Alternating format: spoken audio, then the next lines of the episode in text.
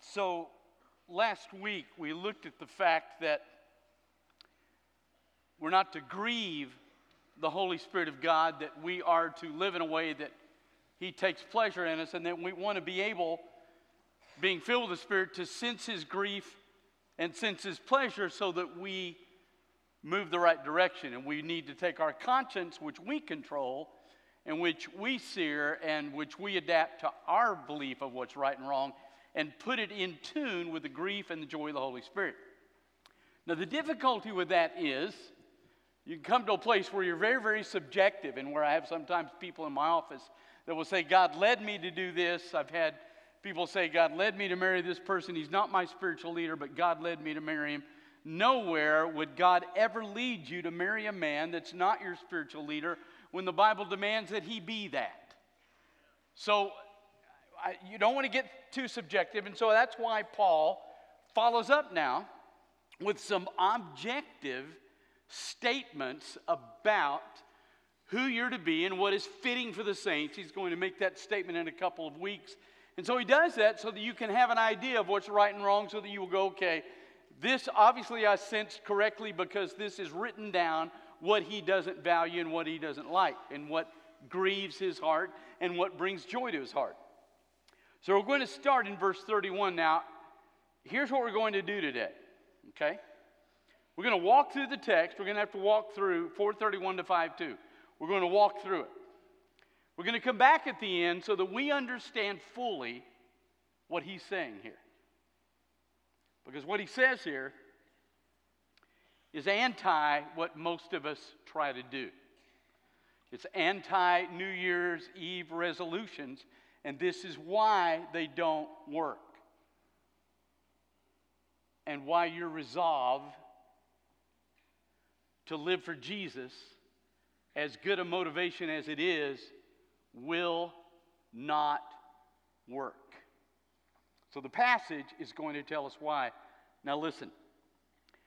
He begins to talk about inside this passage our relationship inside this room with each other.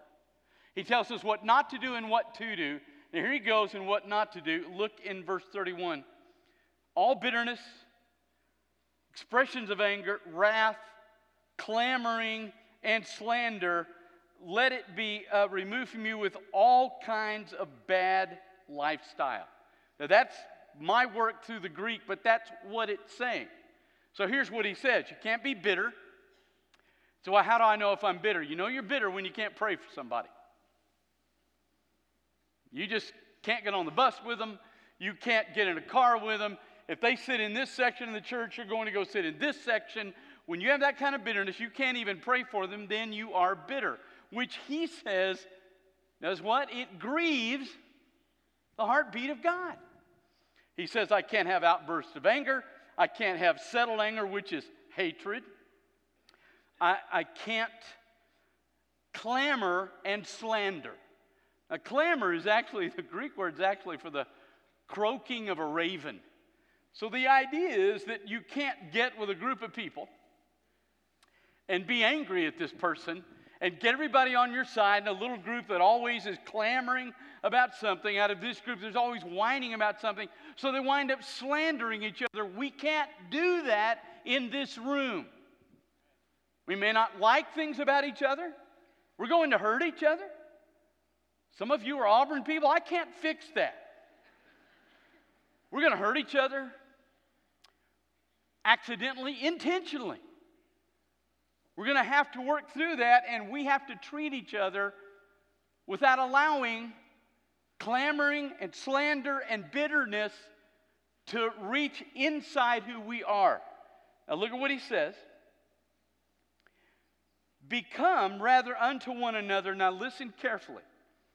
We're going to have a little grammar lesson here. Listen carefully.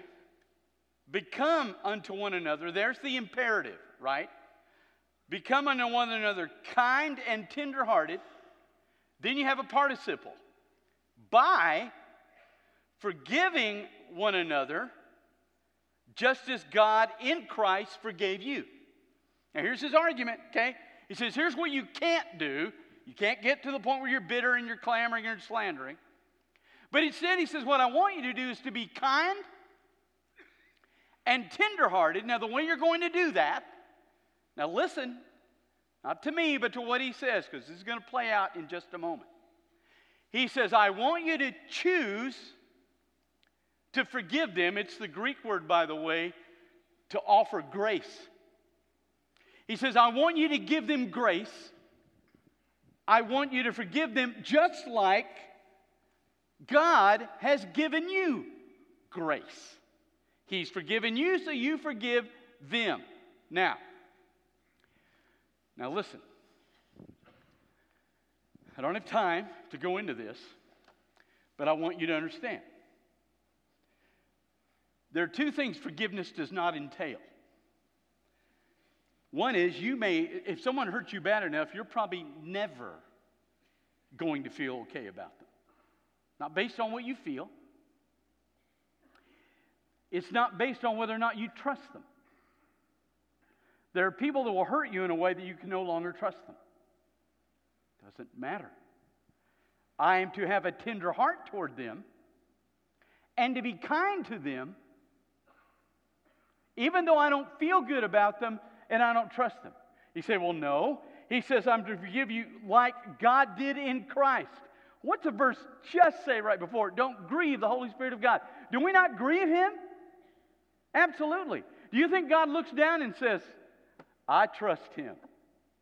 Uh uh-uh. uh But He forgives us. So understand, you may never trust somebody. You may never feel good about them again. Doesn't matter. Your job is to offer them grace, to forgive them in the same way God offered you grace when He didn't feel good about you and He didn't trust you, and He still offered you grace. So you're going to offer them grace. And in time, even this is a weird thing, even if you don't feel good about them, your heart will be tender toward them. That's exactly the way God is. He doesn't feel good, but His heart is tender toward us. That is exactly what He will do in you. He will create in you this ability to be tenderhearted even when you don't feel good about somebody. If, now listen, if you give them the same grace God gave you. Now, now listen, because he takes you further. Look in 5 1. Therefore, because you've done that, become mimics of God as beloved children. Again, you're going to mimic God because you're a beloved child. Does he feel good about you on days? No, you grieve him. Does he trust you on days? No. Are you a beloved child? Yes. He has a heart for you, even though he doesn't feel good about you at times. So understand, even though you grieve the Holy Spirit, the Holy Spirit never doesn't feel, never ha- doesn't have a tender heart toward who you are. So listen, we're going to become mimics of God as beloved children now. Watch this. Keep on walking in love. And we're going to talk about this in detail when we get into the section on marriage and family. Couple Greek words for love in the New Testament. One means to love by how you feel, the other is to love by how you choose. This is the word for choosing. You're going to choose. You're going to walk in a love that chooses to love every single person you meet. That is, you choose to value every person you meet, whether they're valuable to you or not, doesn't matter. They're valuable to God, and Jesus Christ died for every single person on this planet. Therefore, every single person on this planet has value before Jesus. So you're going to walk in love. Now, watch this.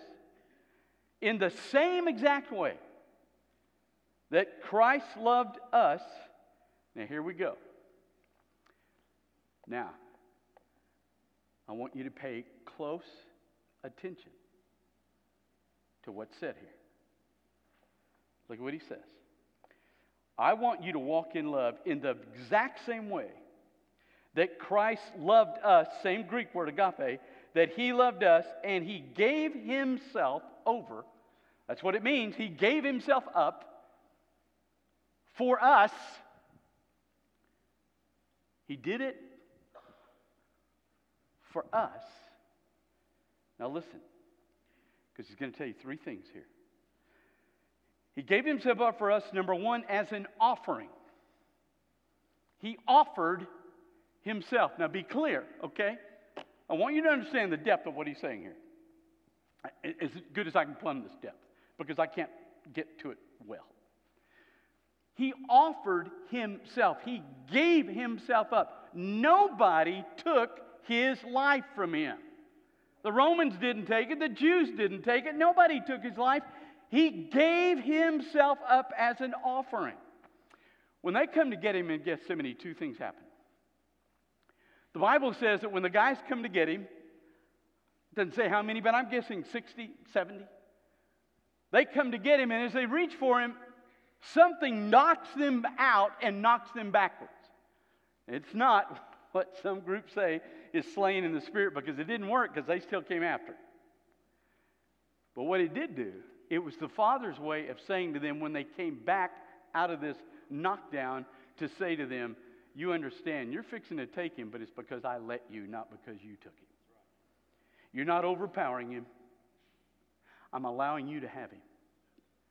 Second thing that happens is Peter takes his sword out, takes a wild swing, obviously missed, because it's Peter.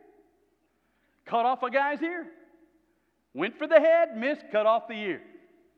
Jesus reaches down, puts the ear back on, and then he said this to Peter Peter, put the sword up.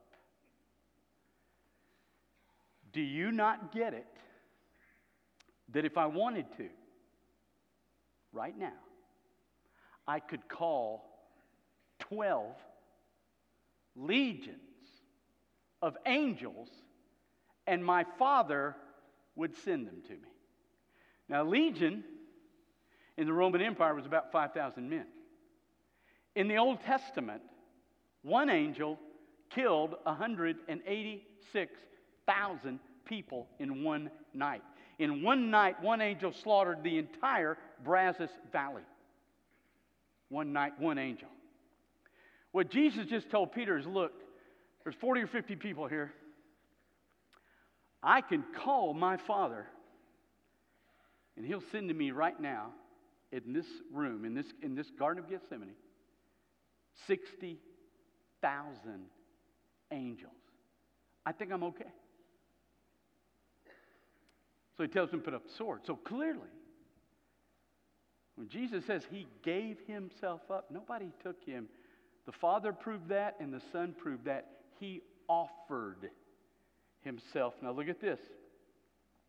He offered himself as a sacrifice. What happens to the sacrifice? What do you do with the sacrifice? What do you do? You kill it, it dies. Now remember, we've talked about this a zillion times. When you die, it doesn't mean you cease to exist. Jesus never ceased to exist, but he did go through the four things that happened to us when we died. When we died, when Adam and Eve died, four things happened to them. They're eaten up with guilt inside and they're damaged. They're struggling now with their guilt. The world is broken to them. It now doesn't work the way it used to. They're broken with each other and they're broken with the Father. They're now banished from the garden where He is. When He died on the cross, all four things happened to Him. He becomes filled with guilt. It's not His, it's mine. He's damaged by that. The world breaks because it becomes so dark you can't even see your hand while he's on the cross. He's broken from people because there's nobody there that isn't mocking him. The only guy that wasn't mocking him, John and his mother, they're gone. He's got one guy that believes in him that says one statement, Jesus, I'll take you home today. But there's nobody there. Even when he comes out of the ground, I will never understand. I can take a lot of things in the Bible, but I will never understand how Jesus could, for a year and a half, tell them, I'm going to be killed, rejected, I'm going to come out of the grave on the third day, and none of them are there because not one of them believed in him. He's lost them, and then he loses his own father. When he says, Father, my God, my God, why have you forsaken me? First thing he says is, Father, forgive them. Last thing, Father, in the hands I commit my spirit, but in the middle on the cross, my God, my God, he's lost his relationship with his Father. Jesus died on the cross as a sacrifice. In every way you and I die, in every way Adam and Eve died, he died. The result, look at this. He gave himself as an offering and a sacrifice to God that resulted in a fragrant smell.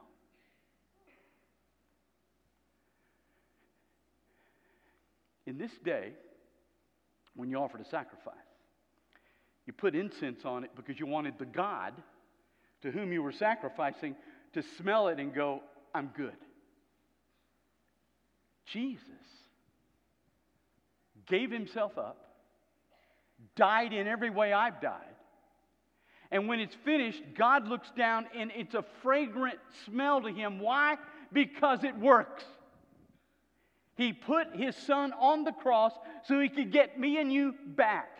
Jesus died so we could get out of our death. He resurrected so we can be alive. He did everything so you and I can come back to the Father. And a God that we have alienated and rebelled against loved us so much when He was grieved over us that He put His Son on a cross so that He could take away our death and give us life and adopt us as His children. Now,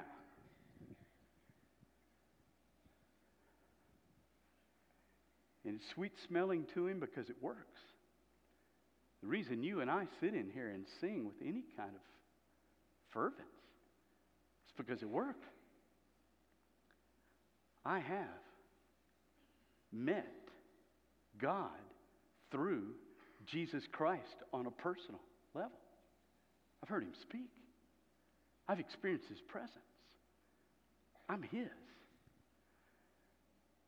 because of what his son did that I put my faith in.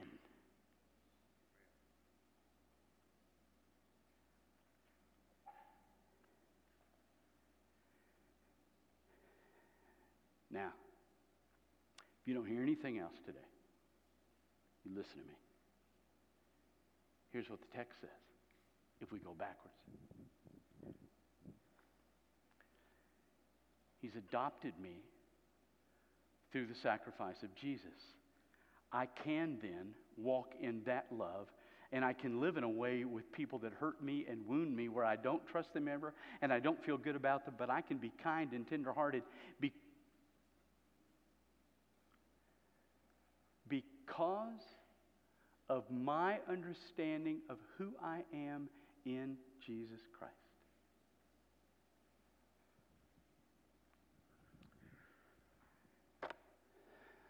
So I've been here 33 years. I've watched and I love Texas A&M. I love all the traditions.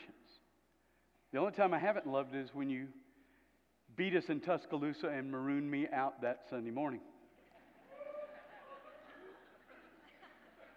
Find him and get his checkbook because he's paying more than everybody else today.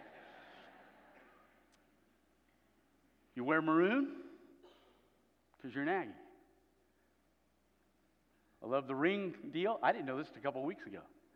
That you don't do the tassel thing that when you graduate, you turn the ring around. It's a Great tradition. You have Kyle Field. Okay, I got to confess here. When I go to football games, I never stay for halftime except at Texas A&M. It's the only place I know, seriously, where I see people moving during the game, but they stay for the band. Maybe Grambling, but there's no other school in the universe that does that. I love that. I love the 12th man thing. But you know what's interesting to me about being an Aggie versus being a Christian? I've never had an Aggie come to me and say, Man, I'm resolving to go to Kyle Field. Now, you got to have money, but we'll pass that part out. I don't want to go, but I'm going. I don't want to go to ring dance and get that ring, but I'm going. I'll wear it. I don't want to wear maroon, but I'm going to resolve in my life to wear it. I've never met an Aggie that said that to me. Why?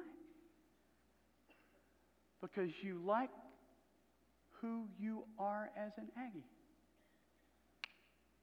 That is exactly what the apostles say. He doesn't tell you to resolve to go home and be tenderhearted. He doesn't tell you to resolve and go home and be kind. And if you leave this room and you go, you know, there's somebody I was mad at, I'm going to resolve to be kind to them, it will not work. You choose those things not out of resolution, but out of an understanding of who you are. You got a God that you've grieved and he doesn't trust you. But he put his son on a cross, proved he put him there. Jesus died in every way you and I have died. He resurrected, he came alive in every way you and I can come alive in him. And God adopted you as his child. Don't you dare resolve to be anything because if you do, it's because you've forgotten who you are. I've never met an Aggie that forgot that. I've met hundreds of Christians that have. How in the world can we forget that as Christians? I love Texas A&M, but there's nothing that compares to the blood of Jesus Christ.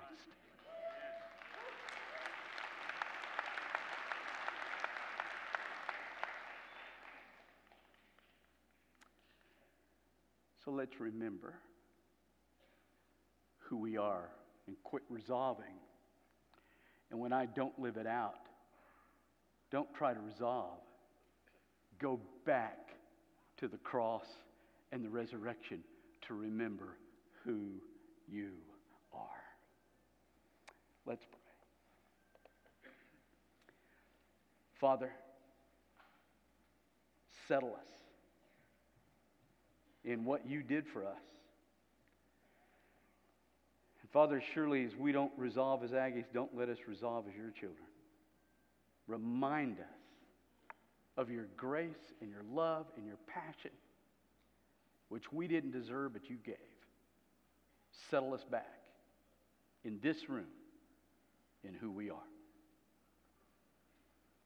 In the name of Jesus, who made that possible, I ask that of you the heads bowed and your eyes closed. Never met Jesus? Don't leave here without him. If you've been resolving instead of reminding yourself who you are, maybe you need to come down here and just kneel and pray. But as the Father, through the Holy Spirit, speaks to you this morning, you come.